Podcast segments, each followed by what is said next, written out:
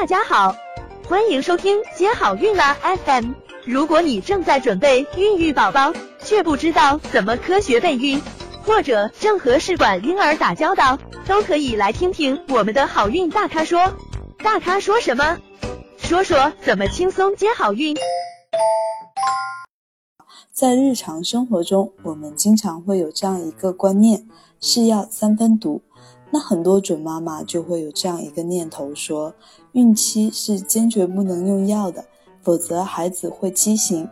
那不知道说这样的念头是否可以作为孕期用药的原则呢？从医学的角度上来看，咱们的周医生又会有什么样的一些建议呢？那么我们就请周医生来谈谈。那可能有些人会有这样的观念，是药就三分毒，所以怀孕的妈妈呢，嗯，就不应该用药。但是如果孕妇得了病，难道就只能，嗯？任由疾病发展吗？这样呢也是不科学的。所以呢，孕妇患有疾病是理应应该得到治疗的。这个呢不仅有利于孕妇，同时在大多数情况下也是有利于宝宝的。